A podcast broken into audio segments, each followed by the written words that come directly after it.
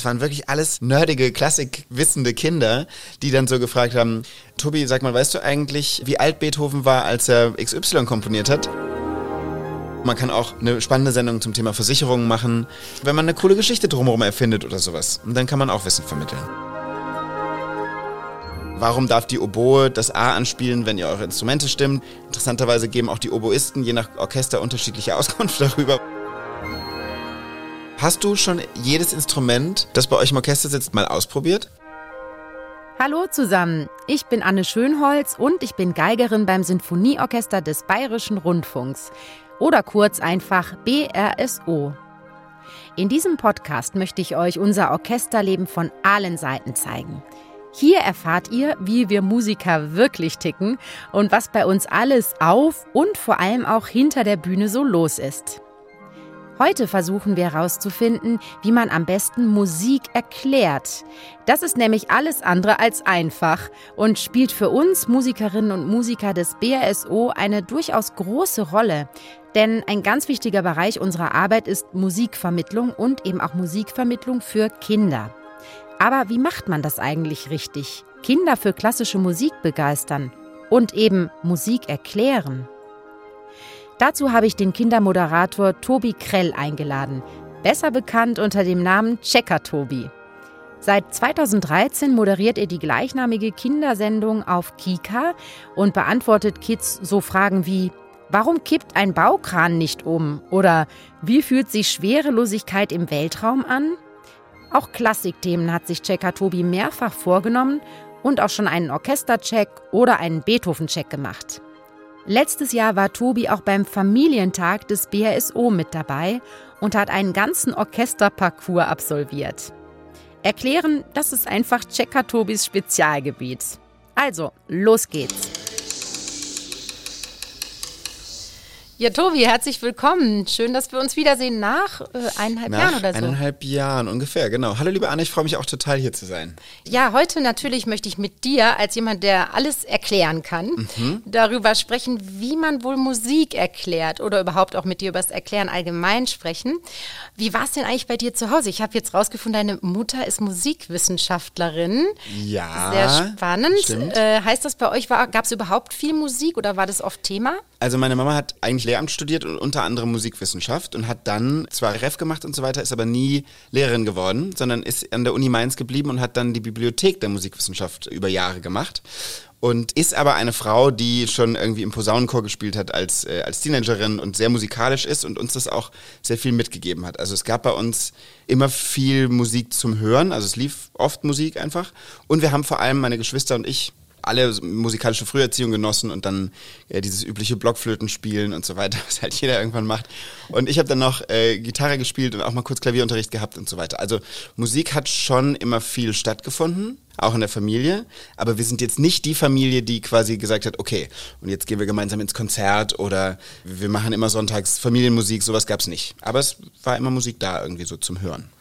Tatsächlich seid ihr nie mit ins Konzert mit euren Eltern nee, gegangen? Kein ah, einziges Mal. Ist sehr interessant. Ich, bin, ich glaube, ich war 30, als ich mein erstes klassisches Konzert gehört habe. Nein. Doch?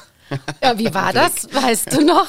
ja, das weiß ich noch sehr genau. Ja. Ähm, denn das war, wenn ich mich jetzt nicht ganz täusche, war das in Neapel, da war ich im Urlaub äh, mit einer Freundin und da spielten sie irgendwas von, kann ich dir leider nicht mehr nennen, aber auf jeden Fall war Prokofjew dabei und Rachmaninov und ich fand es fantastisch. Es war wirklich ein Erweckungserlebnis, weil ich weiß auch leider nicht mehr, welches Stück jetzt welches war und so weiter, aber bei einem war ein Chor dabei und es war sehr opulent und, und war so ein richtiges Gänsehauterlebnis. Und ich würde gerne sagen, dass ich seitdem ständig im Konzert war. Das ist leider auch nicht der Fall, aber ich habe das ähm, so ein bisschen zumindest für mich entdeckt damit. Das heißt, da hat es dir auch keine Schwierigkeiten gemacht, einen Zugang dazu zu kriegen, weil du hattest eh über zu Hause, habt ihr zumindest viel Musik gehört und ja. du hast ein Instrument gespielt und da warst du nicht so, mh, hm, das, was ist das jetzt, äh, Live-Konzert? Also es hat dich gleich geflasht. Auf jeden Fall. Und ich bin auch tatsächlich, was Musik angeht, sowieso sehr offen. Ich ähm, mag viele Musik. Ich bin auch in manchen Musikrichtungen richtig äh, drin und Fan und verfolge, was Bands machen oder Musik, die ich, die ich gern mag, was sich da entwickelt und so weiter. Ich bin aber immer für alles offen. Deshalb bin ich auch in dieses äh, Konzert gegangen ohne jetzt die Stücke zu kennen oder so und habe einfach nur gedacht, das ist doch mal eine tolle Beschäftigung im Urlaub und ein tolles Erlebnis, das wir uns jetzt einfach mal so gönnen. Und genauso bin ich da reingegangen, sehr naiv eigentlich.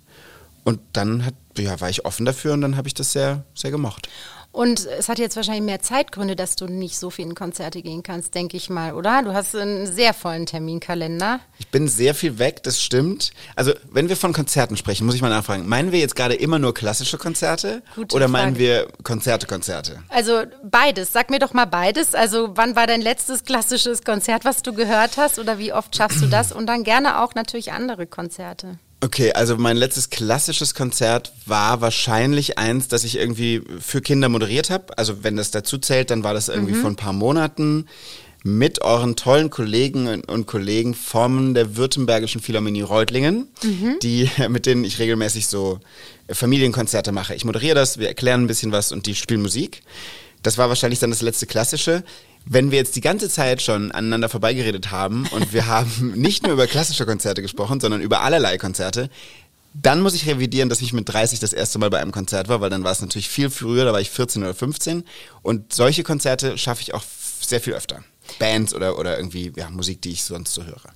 Finde ich eigentlich aber trotzdem erstaunlich, weil deine Mutter, wenn sie doch zumindest auch mit Musikwissenschaft zu tun mhm. hatte, ist doch interessant. Ne? Dann ist es doch sehr theoretisch bei deiner Mama geblieben und oder? Oder hat sie selber, haben deine Eltern denn alleine Konzerte besucht und euch einfach nicht mitgenommen oder dich? Nee, auch nicht so, glaube ich. Mhm. Also ich glaube, sie hat ähm, das sicherlich immer irgendwie in ihrem Leben gehabt aber irgendwie, ich glaube, es war vielleicht so ein bisschen, wir Kinder konnten dann eher so selbst entdecken, worauf wir Lust haben. Wir haben nie irgendwas vorgegeben bekommen, weder musikalisch halt noch in irgendwelchen anderen Bereichen. Wenn wir den und den Sport ausprobieren wollten, dann durften wir das einfach machen. Und es war jetzt nicht so, dass unsere Eltern gesagt haben, guckt mal, das haben wir früher gemacht, ihr solltet auch in den Kletterverein gehen oder so. Insofern war das alles sehr frei. Und so kommt es vielleicht, dass ich die klassische Musik irgendwann auch erst für mich entdecken musste, selbst, ohne dass ich da irgendwie mitgenommen wurde. Mhm. Du hast gerade schon erwähnt, du hast schon einige Klassikchecks gemacht oder auch moderierte Konzerte. Mhm. Was fandst du eigentlich selber schwer zu verstehen an diesem Metier, was da auf in einem klassischen Konzert so ja. abgeht? Also schwer zu verstehen ist eine, ist eine schwierige Frage, da muss ich ein bisschen länger drüber nachdenken. Ich mag es mal ganz kurz positiv formulieren, mhm. weil bevor ich angefangen habe, diese klassischen Konzerte zu moderieren, wusste ich über klassische Musik und über sehr viele der Instrumente, die da in diesem Orchester sitzen, sehr, sehr wenig. Das heißt, ich habe im Laufe der letzten Jahre wirklich richtig viel gelernt durch meine Arbeit für Kinder in diesem Umfeld klassische Musik. Und weil du gefragt hast, was war schwer zu verstehen, ich finde eher, es war total bereichernd zu wissen, also so viele kleine Fun Facts irgendwie mitzunehmen. Warum darf die Oboe das A anspielen, wenn ihr eure Instrumente stimmt? Das frage ich irgendwie immer bei diesen Kinderkonzerten. Auch die Kinder, und manche wissen das auch schon, andere nicht. Und interessanterweise geben auch die Oboisten je nach äh, Orchester unterschiedliche Auskunft darüber, warum Wirklich? das ist. Ja, manche sagen irgendwie, weil unser Instrument selbst so schwer zu stimmen ist. Andere sagen wieder, wir haben den durchdringendsten Ton, der sehr klar ist. Ich weiß nicht, wie würdest du es erklären? Boah, ist, ehrlich gesagt habe ich mir nie darüber Gedanken gemacht. Das finde ich jetzt wirklich interessant. So. Äh, ich würde jetzt fast auch mal, also ich glaube, die haben wirklich immer ein Stimmgerät vor sich stehen, mhm. wo sie dann wirklich, also bei uns wird auf 443 Hertz, also das ist ja eben eine spezielle Tonhöhe sozusagen, ja. du kannst das auch ein bisschen tiefer oder höher einstimmen, wird bei uns eingestimmt und ich glaube, sie checken tatsächlich in dem Moment auch nochmal ihre Tonhöhe und dann sitzen mhm. sie auch so ziemlich zentral. Ah, ja. Und das heißt, und der Klang ist tatsächlich auch sehr durchdringend dringend. Also, ich habe tatsächlich bei unserem BRSO-Solo-Oboisten Stefan Schilly nachgefragt und er hat es mir bestätigt. Alle Gründe, die wir mit Tobi zusammengesammelt haben, stimmen. Seit dem 19. Jahrhundert hat es sich übrigens eingebürgert, dass die Oboe am Anfang jedes Konzerts oder jeder Probe den Kammerton, also das eingestrichene A, für das ganze Orchester anspielt. Das mit der genauen Tonhöhe des A's ist übrigens eine komplizierte Angelegenheit. Noch bis vor 200 oder 300 Jahren war es so, dass in jedem Fürstentum eine ganz andere Stimmung angeschlagen wurde, was eben das Zusammenmusizieren solcher Ensembles fürstentumübergreifend überhaupt nicht möglich machte. 1939 fand dann die internationale Stimmtonkonferenz in Wien statt und dort wurden 440 Hertz als Kammertonhöhe festgelegt. Und das gilt noch bis heute. Da es allerdings nur eine Empfehlung ist, schwanken die Werte je nach Region, Klangkörper und Aufführungspraxis. Die deutschen und österreichischen Orchester stimmen heute offiziell auf 443 Hertz und so macht es auch das BRSO. Wenn mit historischen Instrumenten gespielt wird, dann kann das A auch bei 415 Hertz liegen, also ein ganzes Stück tiefer. Das ist das Coole. Ja. Das sind so Dinge, die fragt man sich vielleicht gar nicht. Das stimmt, ja. Aber wenn man es für Kinder macht und dann irgendwie so die Freiheit hat, in so einem Orchester rumzuspringen und einfach alles, was einem in den Sinn kommt, zu fragen, dann halt plötzlich schon.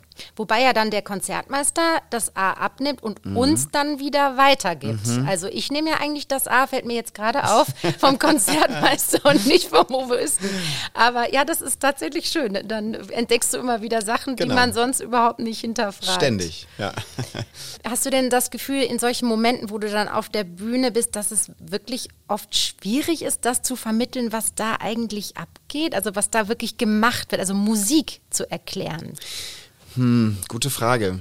Ich glaube, das Schöne bei mir, ich mache das ja eigentlich fast ausschließlich für Kinder oder Familien, ist, dass ich nicht die Aufgabe habe, das selbst zu erklären und zu vermitteln, sondern ich versuche das mit den Kindern zu machen. Bei mir sind so Veranstaltungen immer so weit es geht interaktiv. Also bei ganz viele Fragen nehme ich mit ins Publikum oder komme aus dem Publikum und stelle ich dann dem Orchester und eben euch, Musikerinnen und Musikern, und versuche einfach lieber so lange nachzufragen, bis ich selbst eine Redundanz oder eine Übersetzung finden kann, von der dann alle im Publikum sagen können, ja, jetzt habe ich es kapiert. Und das macht mir auch ehrlich gesagt sogar mehr Spaß, als selbst derjenige zu sein, der sagt, okay, und jetzt äh, breche ich das mal runter für euch. Sondern ich frage lieber so lange nach, bis wir es miteinander erarbeitet haben. Erstens äh, bleibt, glaube ich, dann bei vielen mehr hängen und zweitens kommen häufig so fantastische Antworten, die in eine ganz andere Richtung führen und die man nie erwarten würde, weil Kinder einfach ihren eigenen Kopf haben und das ist was ganz Herrliches. Du hast ja bei uns beim Checker-Parcours, und das machst du dann auch in anderen Orchestern, wenn du deine Checks machst, Hm. auch dich ins Orchester wirklich reinbegeben, bist nicht nur durchgelaufen und hast die Instrumente ausprobiert und so, sondern du hast auch mitgespielt. Ich glaube, das ist auch so ein Aspekt, oder? Das ist ja ein ganz anderes Musikerleben. Wie war das für dich? Ja, ich glaube, das ist der Punkt, an dem, oder das ist das, was ich, ähm, was ich am allermeisten genieße bei diesen Sachen, dass ich die Musik zwischen meinen Moderationen oder Erklärstücken wird ja Musik gemacht, dass ich die wirklich im Orchester erlebe. Das ist ja was, was den allerwenigsten Menschen, wenn man jetzt nicht Musiker ist, vorbehalten ist. Also das ist ja das, was ich so überwältigend finde. Ich sitze dann da irgendwo mittendrin oder vielleicht ein bisschen am Rand hinter euch, den ersten Violinen oder sowas und habe den Klang von allen Seiten oder je nachdem, wo ich halt so bin und finde das also Wahnsinn. Und ich muss auch sagen, dass ähm, die Stücke, die, die im Rahmen von solchen Familiensachen, die wir miteinander auf die Bühne bringen, gespielt werden, die vergesse ich nicht mehr. Das ist ein anderes Erleben, als wenn ich mir die irgendwie online anhöre oder auch auf Schallplatte, weil's wirk weil ich wirklich das dann spüren kann. Dann glaube ich, wäre ja wirklich ein Aspekt, wir versuchen das auch so gut es geht immer mal wieder zu machen, dass Kinder auch wirklich ins Orchester reingesetzt Toll. werden. Ne? Ja, mega. Und da sehe ich auch immer strahlende Ja. Gesichter und da, weil da passiert ja auch eh wahnsinnig viel, nicht nur musikalisch, man sieht ja auch so die Interaktion der Mhm. Musikerinnen und Musiker und da gibt es so richtige Energieschübe, ne, die Mhm. durch das Orchester gehen. Ja, das ist schon mal gut irgendwie festzuhalten, ähm, dass du das selber auch so erlebst, weil ich Total. kenne es ja gut, da drin zu Ja, ja, sitzen. genau. Er, erlebst du es eigentlich von der anderen Seite? Gehst du privat in Konzerte und guckst es dir von den Zuschauerrängen aus an? In jedem Fall, ja. Ja? Und ich muss sagen, dass ich dann auch oft ganz überrascht bin, wie anders ich das Orchester, also jetzt zum Beispiel mein Orchester im Vergleich zu dem wahrnehme, wenn ich selber drin sitze. Also es ist wirklich ganz anders und ich finde es auch super spannend, andere Orchester oder andere Musiker natürlich ähm, zu beobachten, weil man sich so viel mitnimmt und auch merkt, jedes Orchester hat einfach so eine ganz eigene Art zu spielen. Und, und dann ist natürlich besonders schön, wenn man wieder mittendrin sitzt. Ja, toll. Ich kann mir vorstellen, dass es für Kinder oft eben auch schwer ist, so ein Erwachsenenkonzert mitzuhören. Erstens ist es ja abends, ne? Das ist auch noch ein Punkt. Und ich weiß nicht, dann kannst du es ja leider aus deiner Kinderperspektive nicht mehr sagen. Aber was meinst du? Was ist kindgerecht an einem klassischen Konzert und was sollte man vielleicht ein bisschen überdenken, so von der Form, wie ein Konzert abläuft? Du meinst, wenn es jetzt nicht speziell für Familien äh, Genau, geöffnet ist? Ich würde fast sagen, dass man das gar nicht so klar beantworten kann, weil eine Sache, die ich immer mitkriege, seit ich für und mit Kindern arbeite, ist ja, wie unterschiedlich die sind. Wir haben ja zum Beispiel einen Kinofilm gemacht, nur um das kurz mit einem Beispiel zu erklären. Der hat eine Anfangssequenz auf einem Piratenschiff und da gab es Vierjährige, die haben mir nachher gesagt, das war meine liebste Szene und es gab Achtjährige, die haben den Film am Anfang verlassen, weil ihnen das zu gruselig war. Deshalb finde ich es ganz schwierig zu sagen, was ist kindgerecht an einem Konzert, weil ich glaube, es gibt Kinder, die sind hochkonzentriert ab dem ersten Ton und dann gibt es welche, die rutschen halt auf ihrem äh, Sitz rum ab dem ersten Ton, weil sie es vielleicht nicht erreicht. Das ist wahrscheinlich bei Gewachsenen, äh, Erwachsenen genauso. Es gibt bestimmt welche, die haben einfach eine Affinität und können das aufnehmen und andere, die, weiß nicht, zucken mit den Schultern und ähm, gehen lieber nach Wacken und hören halt Metal oder wie auch immer. Oder machen auch gerne beides, ich weiß es nicht. Aber ich glaube, wenn man jetzt mal von den musikalischen Teilen absieht, was sicherlich vielen Konzerten gut tut, ist irgendeine Art von Einordnung. Also ähm, das geht mir mit allem so, wenn ich ein Buch lese oder einen Film gucke und jemand erzählt mir noch kurz dazu, der Regisseur war übrigens so und so alt, als er das gemacht hat und das hat ihn zu dem Zeitpunkt beschäftigt, das ist ja toll. Und wenn man weiß, der Komponist hat vorher das und das gemacht und ähm, ich weiß nicht, dann ist er langsam in seinem Leben taub geworden oder wie und dann hat er plötzlich das und das komponiert, das ist ja toll. Und dann hört man ja das Stück auch nochmal anders. Ich glaube, das ist auch was, was Kindern bestimmt bei so einem Konzert den Zugang zu dem, was sie da hören und dann auch eben entdecken und erleben können, sicherlich nochmal einfacher macht. Ja, ich glaube auch, dass so eine persönliche Ebene ne, zu einem Menschen mhm. hinter der Musik mhm. total spannend ist. Also mir hilft das auch, ehrlich mhm. gesagt. Ich musiziere auch ganz anders, wenn ich irgendwie was über den Menschen weiß oder der Lebensphase, in der das Stück dann entstanden ist. Ja, ja aber auch vielleicht über euch Musiker und Musikerinnen. Also mhm. denke ich mir nur jetzt gerade so spontan. Ich weiß nicht, sag doch mal, es gibt ein Konzert und ihr im Orchester wechselt euch ab und jeder von euch darf mal drankommen, der Lust hat und darf vor dem Stück sagen, ich bin übrigens Paul, ich spiele hier Oboe schon seit 20 Jahren und das Stück jetzt liebe ich besonders, weil das habe ich ähm, gelernt, da war ich Teenager und damit habe ich mich am Konservatorium beworben oder so. Das wäre ja auch eigentlich nett, ne? Dann so von, aus dem Orchester persönliche Zugänge zu dem Stück zu bekommen, ohne jetzt die große Einordnung. Ja, das machen wir tatsächlich. Also wir haben ja auch äh, Education-Abteilung. Das klingt mhm. immer so wahnsinnig blöd, weil das so erzieherisch klingt, aber es geht tatsächlich einfach um darum, einen Zugang zu zu bekommen. Und das betrifft nicht nur Kinder, sondern auch Erwachsene natürlich. Mhm. Und da haben wir auch ein Format, das Echtzeit heißt. Und da haben wir es jetzt auch etabliert, dass immer mal einer von uns aufsteht und persönlich was ja, sagt. Cool. Oder zum Beispiel, wenn in einem Stück der Hornist oder die Hornistin irgendwas ganz Exponiertes zu spielen haben, dass die erzählen, wie fühlen sie sich dabei oder wann haben sie es zum ersten Mal gespielt. Mhm. Das ist in jedem Fall, glaube ich, sehr schön. Und das wollen wir mit dem Podcast ja auch so ein bisschen ja, vertiefen, dass stimmt. man uns hier auch natürlich ähm, ein bisschen besser kennenlernt. Was glaubst du denn, warum es doch irgendwie wenig Kinder gibt? Du gehörst ja dann eigentlich auch dazu. Also früher, warum geht man als Kind oder als Jugendlicher nicht so gerne in klassische Konzerte? Was meinst du? Hm. Es schreckt ja irgendwie doch einige noch ab. Also wir haben immer noch viel mehr älteres Publikum. Ja, ja, das ist so. Gute Frage. Also ich würde jetzt gern sagen, ach, das ist ganz leicht, das liegt daran, dass ähm, alles, dass ihr euch immer so schick anzieht oder irgendwie sowas. Aber ich glaube, das ich weiß es nicht genau. Ich glaube, ich habe zum Beispiel klassische Musik für mich entdeckt mit meiner beginnenden Leidenschaft für Filme. Und wenn ich dann so Filme von, nehmen wir mal Stanley Kubrick zum Beispiel, der ganz viel mit klassischer Musik gearbeitet hat und nicht speziell für sich hat komponieren lassen, sondern eben Musik aus der Musikgeschichte genommen hat mhm. und neu in filmischen Kontext gesetzt hat, dann hat mich das teilweise total fasziniert. Und ich habe über das filmische Erleben die Musik entdeckt. Mein liebstes Beispiel ist eigentlich ein recht junger Film, der heißt Love Exposure, ist so ein viereinhalbstündiger japanischer Experimentalfilm. Und da habe ich die warte mal, Beethoven, ich glaube, siebte Sinfonie, zweiter Satz, kann es sein? Ist es dieses da, da, da, da, Ja, da, genau, ein bisschen langsamer, aber. aber Auf jeden genau. Fall, in diesem Film passiert einmal alles. Das ist verrückt, was da alles ist. Du musst den gucken. Hier mit Empfehlung ausgesprochen. Okay, mache ich. Aber nicht Kindern zeigen, bitte, es ist ein Erwachsenenfilm. Mhm. Und dieses Stück hat sich mir danach, ich kann dieses Stück nicht mehr hören, ohne sofort den Film zu fühlen. So. Und das ist schon früher passiert mit anderen Filmen, dass ich so über dieses Medium Film klassische Musik entdeckt habe. Warum das ohne diesen Zugang irgendwie nicht so greifbar war für mich als Jugendlicher oder so, kann ich gar nicht so richtig sagen.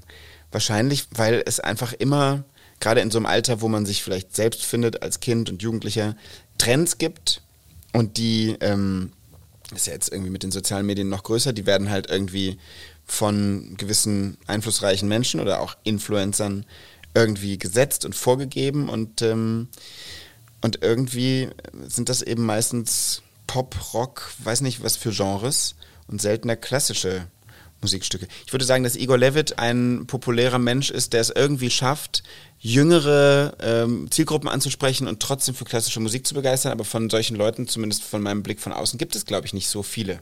Hm, es läuft sehr viel über einzelne Persönlichkeiten. Ja, genau. ne? Die werden dann bewundert oder eben auch oder über die sozialen Medien ja. sind sie präsent und dann, ja, das ist sicher ein Weg. Dabei fand ich das als Kind, also ich, bei mir war es ja anders. Meine Eltern mhm. haben mich oft mit ins Konzert genommen und ich fand das immer so eine tolle Atmosphäre. Allein die Stille und das mhm. Licht geht aus und ich frage mich eben manchmal, ne, warum das doch junge Leute, ich glaube, es wird zu, zu wenig angeboten von Eltern oder vom Umfeld, dass man ja. einfach mal mitgenommen wird, weil ich glaube, das ist schon sehr speziell ist, selbst wenn man einschläft im Konzert, weil es zu lang ist. Ja. Aber ja, ich habe immer das Gefühl, es müsste doch junge Menschen sehr, sehr begeistern. Eigentlich schon, ne?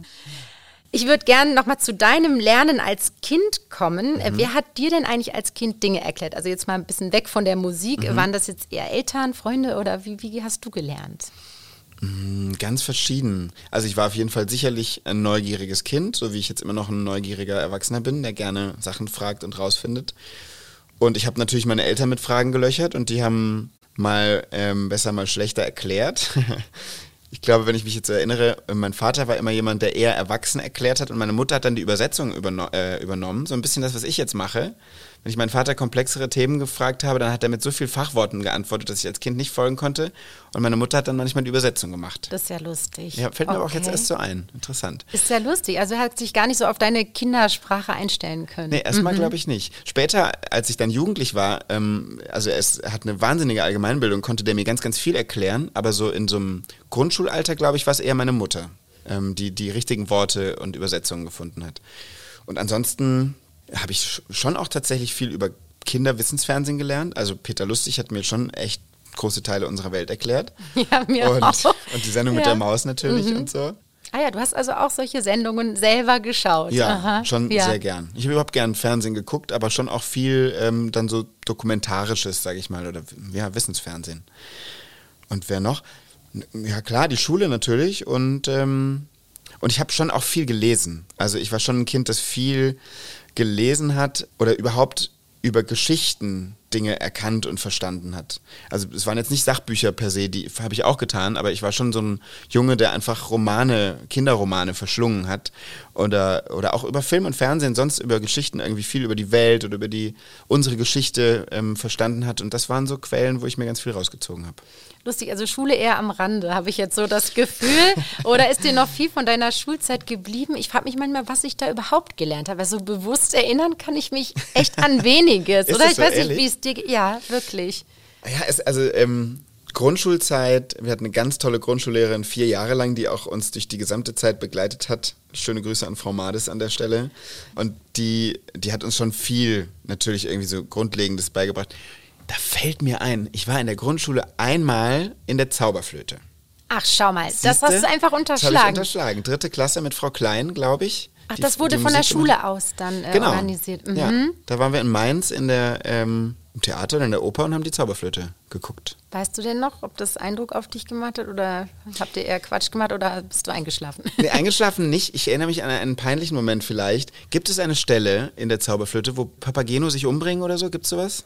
Nee, umbringen will er sich nicht. Oder mhm. sagt er irgendwann irgendwas mit eins, zwei und jemand soll was sagen und ihn aufhalten? Ich erinnere mich auf jeden Fall an eine, eine Stelle, wo ja. alles ruhig war. Ja. Und ich habe den Eindruck, oder in meiner Erinnerung, glaube ich, vom Rang oben reingerufen zu haben, nein, nicht, mach das nicht. Nein, ist das süß. Und ja. er wollte aber das natürlich, er hat vielleicht irgendwie ähm, gegen die vierte Wand gesagt, wer mich jetzt nicht aufhält, der, was auch immer, und dann hat er gezählt, so glaube ich mich zumindest zu erinnern. Und ich bin dann da, ich war von diesem Erlebnis sehr immersiv äh, erreicht und habe dann da reingekrätscht. Das ist ja lustig, aber ich glaube, das ist ja ein Zeichen, dass du sehr dabei warst, oder? Das war ich. Ich erinnere ja. mich aber leider besser an, die, ähm, an das Spiel als an die Musik, muss ich an der Stelle sagen. Aber das glaube ich übrigens, dass das eh ein guter Einstieg auch für Kinder ist, über die Oper mhm. vielleicht zur Musik zu kommen. Man natürlich schaut man mehr auf das, was auf der Bühne passiert, mhm. auf die. Handlung und wie sind die verkleidet und so. Mhm. Aber die Musik ist ja dabei und man nimmt es in jedem Fall wahr, selbst wenn es nicht so bewusst ist. Das habe ich als Kind auch so toll gefunden. Also ich glaube, über Oper zur Musik zu kommen, ist äh, vielleicht ein etwas leichterer Zugang erstmal, kann mhm. ich mir vorstellen. Ja, aber ist spielerischer vielleicht erstmal für Kinder. Und lehrermäßig äh, hast du da so ein paar Leute gehabt, wo du sagst, boah, die waren einfach fantastisch und die haben dich, also du hast eben deine Grundschullehrerin mhm. erwähnt und danach so im Gymnasium.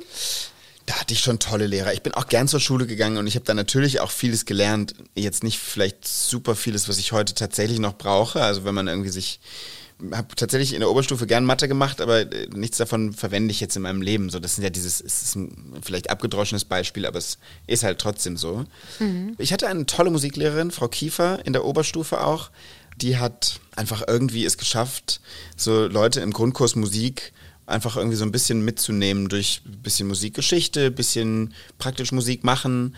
Und es war einfach mit ihr immer sehr nett. Keiner von uns hatte, glaube ich, das Gefühl, jetzt mussten wir in Musik gehen, was ja manchmal bei diesen künstlerischen Fächern dann doch so ist oder für andere vielleicht beim Sport oder so. Die hat es geschafft, dass alle gern da waren und sich einfach wohl gefühlt haben.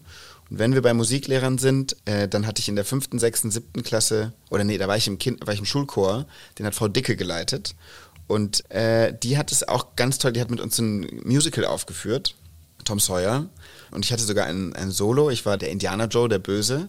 Und ähm, die hat es auch total toll hinbekommen, mit uns Kindern so ein musikalisches Theaterstück, ein Musical halt auf die Bühne zu bringen. Und das Ganze als AG immer nach der Schule und so weiter, das war sehr besonders. Die sind mir in dem musikalischen Kontext sehr im, im Kopf geblieben. Ah, das ist aber sehr gut, weil ich höre sehr oft, dass Musikunterricht tödlich langweilig ist. Ich fand es bei mir ehrlich gesagt auch nicht spannend. Da mhm. musste man wahnsinnig viel sinnlose Fakten auswendig mhm. lernen und hat überhaupt nicht so wirklich zur Musik einen Zugang gefunden und auch das selber auf der Bühne was machen. Ne? Das ja. ist natürlich der schönste Zugang. Das war toll. Wie siehst du das jetzt so mit dem Internet? Ich meine, du hast eine große Internetpräsenz, auch deine ganzen Checker-Folgen kann man da Stimmt. natürlich mhm. sehen. Äh, hast du das Gefühl, dass es für Kinder eher so ein Übel ist. Jetzt auch in der Corona-Zeit war das natürlich so, man musste viel übers Internet mhm. oder online eben lernen. Glaubst du denn, das wird gerne genutzt von Kindern oder ist das Live-Lernen doch irgendwie intensiver? Was meinst du? Das finde ich eine spannende Frage, weil äh, Kinder gucken ja unsere Sendung übers Internet, lernen mit unserer Sendung aber viel, weil ich live lerne. Also ich gehe ja für Kinder an die Orte, wo es stattfindet, probiere Sachen aus und stelle die Fragen an die Leute, die wirklich damit zu tun haben. Das ist ja der große Unterschied, auch wenn wir vielleicht inhaltlich ganz nah sind, teilweise an Lehrplänen im Grundschulalter. Das ist ja der Unterschied zwischen Kinder lernen, ich weiß nicht, was im Sachkundeunterricht und lernen es bei Checker, Tobi, Jan, Julian, wie auch immer wir heißen, oder Pur Plus oder bei all den anderen tollen Kinderwissenssendungen. Und deshalb glaube ich, dass dieser Live-Zugang für Kinder immer noch das Tollste und Beste ist. Und gehen wir mal zurück zur Musik und zu eurem Angebot auch, das ihr macht. Ich erinnere mich an den Familientag, da gab es doch auch so, Kinder können zu euch kommen, Musikerinnen und Musiker, und die Instrumente mal ausprobieren. Genau. Ähm, also ich bin mir sicher, du kannst ein Kind auch irgendwie für die Violine begeistern, ähm, wenn es ein tolles YouTube-Video sieht. Aber von dir einmal beigebracht zu kriegen, wo du anfassen musst, von dir kurz gezeigt zu kriegen, so kann das klingen und dann selbst zu machen, ist immer das emotionalere Erleben, definitiv. Und alles, was irgendwie eine Emotion auslöst, bleibt hängen und, und brennt sich ein und so lernt man ja auch am schönsten. Ja, es gibt tatsächlich auch wirklich äh, Unterricht online. Du kannst ein Instrument ja jetzt, hast du bestimmt auch aus Spaß schon mal geguckt, du kannst alle Instrumente eigentlich so durch Kurse online mhm. lernen, aber ich glaube auch, dass es ein ganz anderes Erlebnis ja, ist, wenn klar. man das live beigebracht bekommt. Im Mai letzten Jahres fand unser Familientag des BRSO statt und zwar gleich hier um die Ecke im Münchner Werksviertel, genauer gesagt in der Tonhalle. Wegen der Corona-Situation konnten die Familien zwar nicht in der Tonhalle live dabei sein, das Ganze wurde aber per Internet-Livestream übertragen. Und so konnten an diesem Tag ganz viele Kinder, die ein Instrument lernen, virtuell mit dem BRSO zusammenspielen. Und auch Checker Tobi war an diesem Tag voll im Einsatz. Wir hatten für Tobi einen spannenden Parcours durch das Orchester vorbereitet. Und wie Tobi das immer macht, hat er auch dieses Mal ganz vieles selbst im Orchester ausprobiert, um den Kindern und Familien eine kleine Entdeckungsreise in Sachen Orchester zu präsentieren. Dass man auf einer Karotte Klarinette spielen kann, wusste Tobi bis dahin vermutlich nicht. Dann konnte er selber das Orchester dirigieren, mit Trommeln, auf einem Gartenschlauch spielen, mit einer Harfe Pfeile abschießen und vor allem in die wunderbare Klangwelt von Dvořáks 9. Sinfonie eintauchen. Und ein echtes Pferd war auch dabei. Ja, der Hengst war der absolute Höhepunkt des Parcours, denn genau in dem Moment, als ich Tobi erklärt habe, dass die Haare eines Streicherbogens von einem mongolischen Hengst stammen, hat das Pferd ja, tatsächlich, es hat gekackt. Tja, manchmal wird Lernen durch solche Momente besonders eindrucksvoll. Wenn ihr den Checker-Parcours noch nicht gesehen habt, könnt ihr das ganze Video auf YouTube finden. Einfach BRSO Familientag mit Checker Tobi eingeben. Den Link packe ich euch aber auch noch mal in die Show Notes. Du hast aber auch Blockflöte gelernt und war es nicht auch Gitarre? Ich, das hast du am Familientag gesagt, aber. Genau, ja. genau. Ich habe in der Grundschule irgendwie zwei, drei Jahre Blockflöte gemacht. Und dann mit, ich glaube, mit zehn sind wir umgezogen und das war eh dann mein Wunsch, jetzt komme ich in die fünfte Klasse, gehe aufs Gymnasium, jetzt will ich noch, jetzt will ich Gitarre lernen. Und wollte dann aber auch unbedingt, also mein Ziel war schon, als Zehnjähriger habe ich angefangen, so sehr viel die Toten Hosen und Punk zu hören. War im Teenageralter sehr viel mit so auch ein bisschen härterer Rockmusik unterwegs und wollte natürlich unbedingt an die E-Gitarre. Aber sollte und wollte dann auch erstmal drei, vier Jahre akustisch Gitarre spielen lernen. Habe das auch total gern gemacht und sobald es aber irgendwie ging, habe ich äh, die Akustikgitarre gegen eine Fender Stratocaster und einen sehr lauten Verstärker eingetauscht und habe ähm, so laut und schrabbelig es ging Metal gespielt.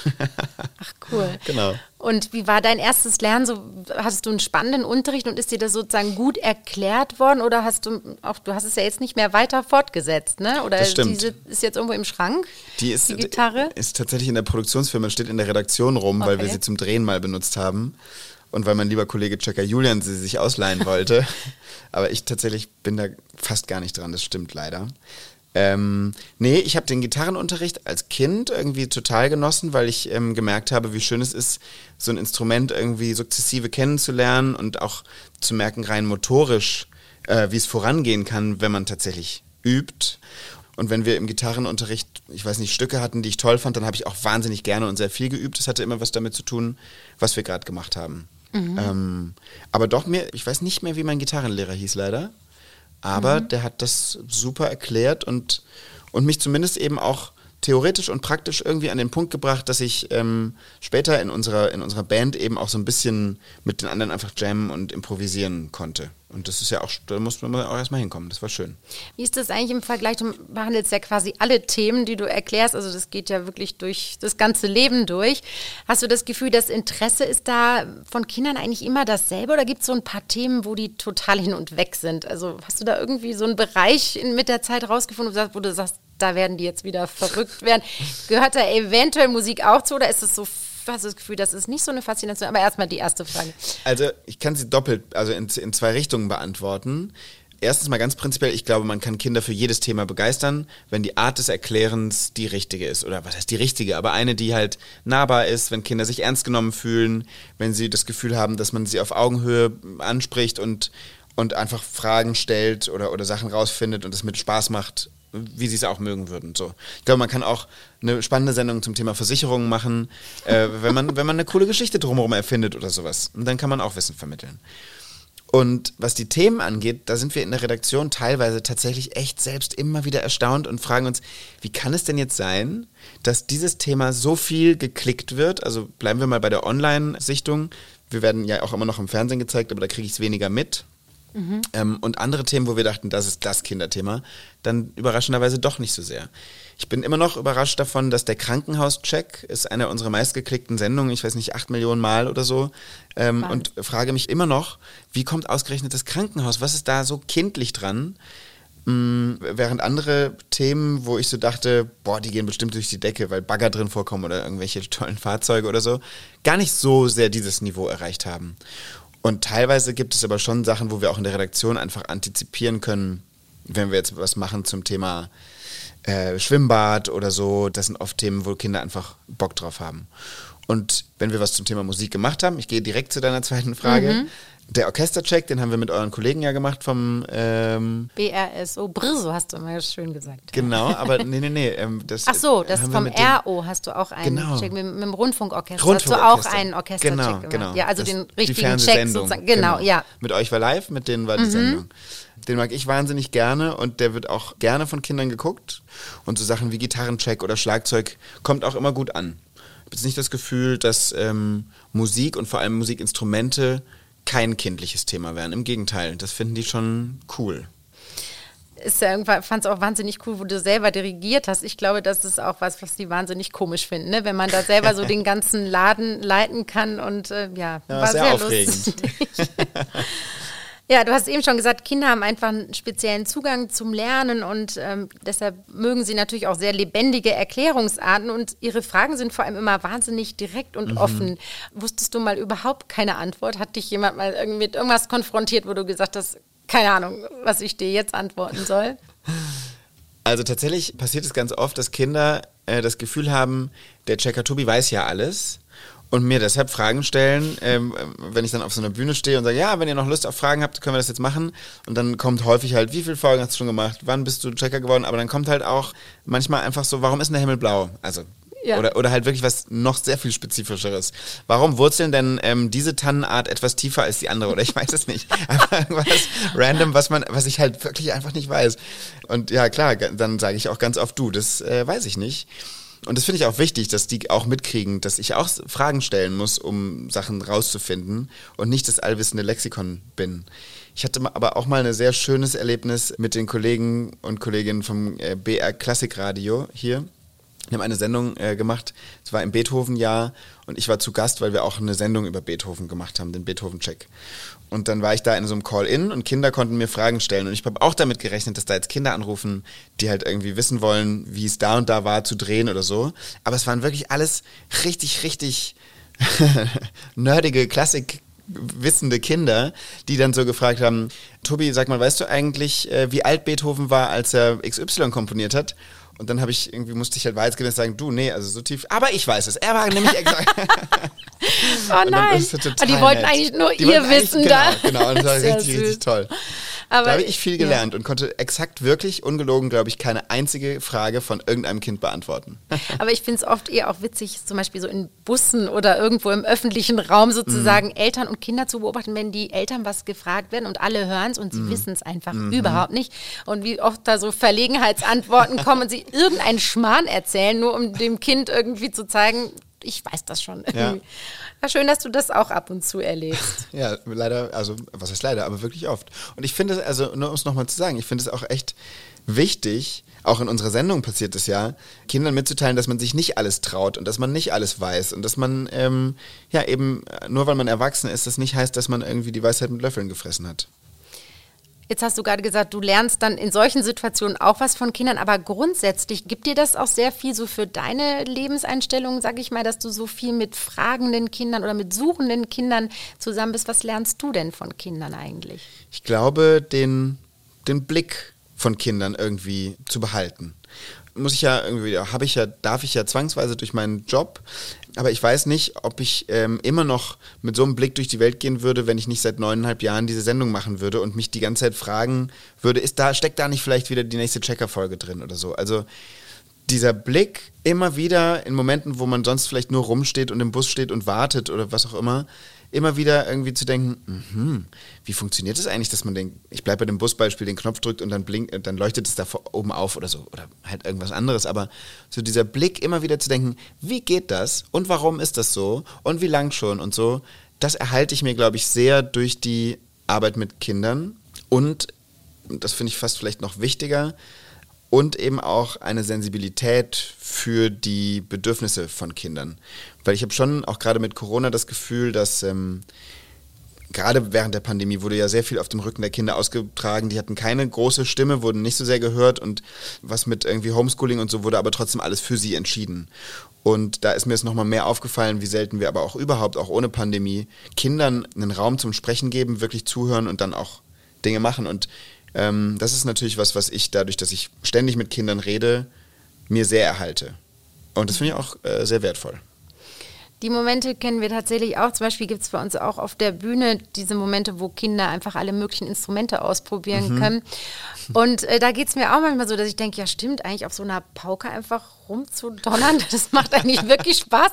Oder auch so bewundert, einfach ganz vorsichtig so an Seiten zu zupfen mhm. oder also dieses frische Entdecken irgendwie. Toll, ja. ne? Also das haben wir auch, finde ich auch immer wahnsinnig schön an unserer so blöd genannten immer Education-Arbeit, also mhm. an Kinderkonzerten oder diesem Instrumente ausprobieren. Mhm. Ja, ist ein Glück, dass du so viel eben dir von diesem Blick dadurch auch erhalten konntest. Ja. Glaube ich, dass das sehr abfärbt. Hast du denn mal, Entschuldigung, wenn ich mhm. kurz frage, aber hast du schon jedes Instrument, das bei euch im Orchester sitzt, mal ausprobiert? Nein, noch nicht jedes. Ein ja, Kind hätte das vielleicht getan. Ja, volle Kanne, du hast total recht, ja. Ich habe dann auch gedacht, als sie da auf den Pauken so rumgetrommelt hat, es war ein Höllenlärm, es war vor kurzem noch, ja. da habe ich gedacht, ja, da habe ich eigentlich auch total Lust drauf. ja, ja, das stimmt, ist komisch, oder? Also, dass, dass ja. man dann nicht einfach sagt, du gib mal her. Natürlich, einige Instrumente habe ich schon ausprobiert, ja, ne? aber sicher überhaupt nicht alles. Und so gerade bei den Schlagzeuginstrumenten mhm. gibt es ja so krasse Sachen, das muss einen tierischen Spaß machen. Gute Idee, Tobi. Können meine Kollegen jetzt jetzt mal auf einiges. Doch so einen netten Paukisten, der macht das Der. Raymond, ja, Raymond, ja. genau. Der hat da auch, ah ja, du hast ja da neben ihm oder mit ihm agiert. Ich durfte auch mal. Ja, genau. Ja, lustig. Ja, der lässt mich bestimmt mal. Ich muss ihn mal fragen. Was würdest du jetzt, wenn du dir so eine klassische Konzertsituation vorstellst, oder du kennst ja auch einiges an Musik, was glaubst du, wäre ganz wichtig, was wir Kindern mitgeben sollten, damit wir sie noch mehr begeistern könnten? Finde ich jetzt einfach spannend aus deiner Sicht noch. Also ich glaube hören. Tatsächlich so eure eigene Begeisterung. Also das ist wirklich so das, wo ich auch ganz, ganz oft denke, oder was mir auch oft gespiegelt wird von Eltern oder eben auch von Kindern. Ich kriege oft gesagt, man merkt, dass es mich wirklich interessiert und dass es mich wirklich begeistert, wenn ich sowas rausbekomme.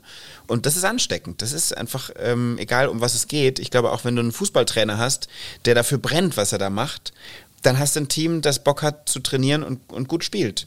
Und ähm, wenn Kinder im Konzert sitzen und mitbekommen, dass ihr Spaß habt und dass, dass diese Musik euer Leben ist, dass ihr, als ihr ein Kind wart, das schon irgendwie vor euch saht, ähm, wenn sich das irgendwie vermittelt, ich glaube, dann ist das ansteckend. Ja, ich meine, das ist wahrscheinlich überall so. Wenn du kannst einen Lehrer haben, der kann dir halt irgendwie im Geschichtsunterricht irgendwie Sachen vorbeten, aber wenn du das Gefühl hast, der findet das richtig geil, was der da erzählt, dann bleibt's hängen. Ja. Also ich glaube, das ist der Knackpunkt. Aber das, das wird sich bei euch einfach vermitteln. Es ist vielleicht wirklich, wie wir vorhin schon mal gesprochen haben, eher die Frage, wie kriegt man die jungen Leute noch mehr ins klassische Konzert oder zur klassischen Musik? Genau. Ja, ich finde ja auch cool, dass du bei uns wieder zu Gast sozusagen sein wirst. Oder wir machen was zusammen ja im nächsten Jahr wieder mit dem BASO. Da müssen Das wir ja nochmal so ja. richtig was Schönes planen, finde ich. Ich dachte, beim letzten Mal sind wir ja so ins Orchester reingereist und es ging ja auch so um die Instrumente. Und ich fände es ja schon mal cool, wirklich mehr in die Musik reinzureisen. total. und äh, finde es eben dann spannend. Wie erklärt man was? Was lässt man einfach erleben? Also da bin ich noch gespannt, was wir uns da alles Mögliche Da setzen wir uns ausdenken noch mal werden. zusammen. Da setzen wir uns nochmal zusammen. Ich finde das nämlich wirklich sehr, sehr spannend. Ja. Und jetzt, wo wir schon hier so beim Podcast zusammensitzen, wenn du ans BASO denkst und Hm. wir wollen ja so ein bisschen Blick hinter die Kulissen geben, was würde dich eigentlich so an einem Orchesterleben interessieren? Fällt dir irgendwas ein, wo du sagst, boah, wenn man schon mal dahinter gucken kann, das fände ich irgendwie spannend. Was hättest du gern erklärt? Also wenn, wenn wir jetzt über so wirklich hinter den Kulissen sprechen, ähm, ich finde total spannend, dass ihr, ich weiß nicht, wie viele Musikerinnen und Musiker seid, 60, 70? Nee, über 100. Über 100 sogar alles in allem. Gut, also ähm, ich finde Gruppendynamiken ja ein spannendes Thema. Und ich würde gerne wissen, wie ihr das schafft, weil ihr doch teilweise, also klar, ihr müsst zusammen spielen, das ist vielleicht euer Beruf und das schafft ihr auch und das ist euer Job vielleicht auch einfach. Und bestimmt gibt es Leute, die sind gut befreundet und manche, die können sich nicht ausstehen und so weiter. Würde mich wundern, wenn es anders wäre. Aber ihr müsst ja teilweise, verreist ihr ja auch miteinander und das über Tage und Wochen. Ich weiß es nicht. Das fände ich ganz spannend, einfach so in die Gruppendynamiken eines Orchesters reinzufühlen. Und wie man, wie man es auch hinkriegt, wenn man sich äh, vielleicht streitet und dann trotzdem miteinander funktionieren muss und so.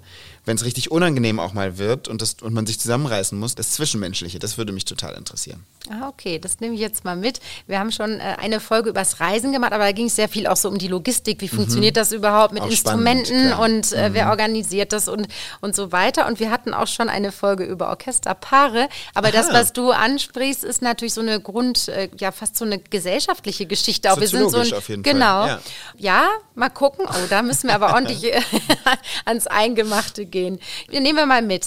Tobi, sehr spannend und ich freue mich, wenn wir mal zusammen in Planung gehen und auch auch schöne Themen raussuchen, was wir gemeinsam dann erklären und vor allem erlebbar machen Ja, mit der Musik. darauf freue ich mich sehr. Vielen, vielen Dank für die Einladung, weil das hat mir ganz großen Spaß gemacht. Ja, gleichfalls. Danke, Tobi. Am 13. Mai 2023 ist es wieder soweit.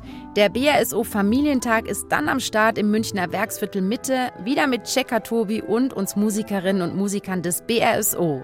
Kommt unbedingt vorbei, es wird sicher lustig. Ihr wisst ja, in jeder Podcast-Folge rufe ich unseren zukünftigen Chefdirigenten Sir Simon Rattle an. Und jetzt ist es wieder soweit. Hallo Sir Simon, hier ist Anne. Hi. Sir Simon, ich habe natürlich mal wieder eine Frage an Sie. Wir haben heute darüber gesprochen, wie man Kindern Musik erklärt. Sie haben ja fünf Kinder. Wie erklären Sie denen eigentlich, was Sie beruflich machen? Oh, there are too many stories about this. But my second son, Milosh, when he was little, he said, Dad, are you going to that cinema again?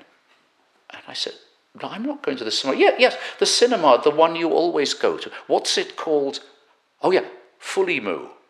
And I said, Oh, Milosh, do you mean Philharmonie? Yes, Fully Moo. So every time I'm going to the Fully Moo cinema. Das ist total süß. Ja, vielleicht meinte er einfach, dass es großes Kino ist, was sie machen. so, I don't think we've explained very well. Vielen, vielen Dank, Sir Simon, dass Sie so persönlich von zu Hause erzählt haben. Ja, Sie ahnen schon, ich werde mich bestimmt bald wieder melden. Also bis zum nächsten Mal. Tschüss, Sir Simon. Ciao. Ja, lustig. Also so gut hat Sir Simon seinen Kindern wohl doch nicht erzählt, was er beruflich macht, wenn der Sohn glaubte, dass er im Kino arbeitet. Naja, ist ja auch ein bisschen schwierig zu erklären, was ein Dirigent da so wirklich treibt. Wenn ihr Fragen, Themenvorschläge oder Feedback zu unserem Orchester-Podcast habt, dann schreibt mir einfach über Instagram oder Facebook BRSO in die Suche eingeben und so findet ihr uns. Und wenn euch der Podcast gut gefällt, dann abonniert ihn gerne, erzählt davon euren Freunden, Freundinnen oder Bekannten und lasst mir gern auch eine gute Bewertung da. Das würde mich riesig freuen. Dann macht's ganz gut und bis zum nächsten Mal. Eure Anne Schönholz.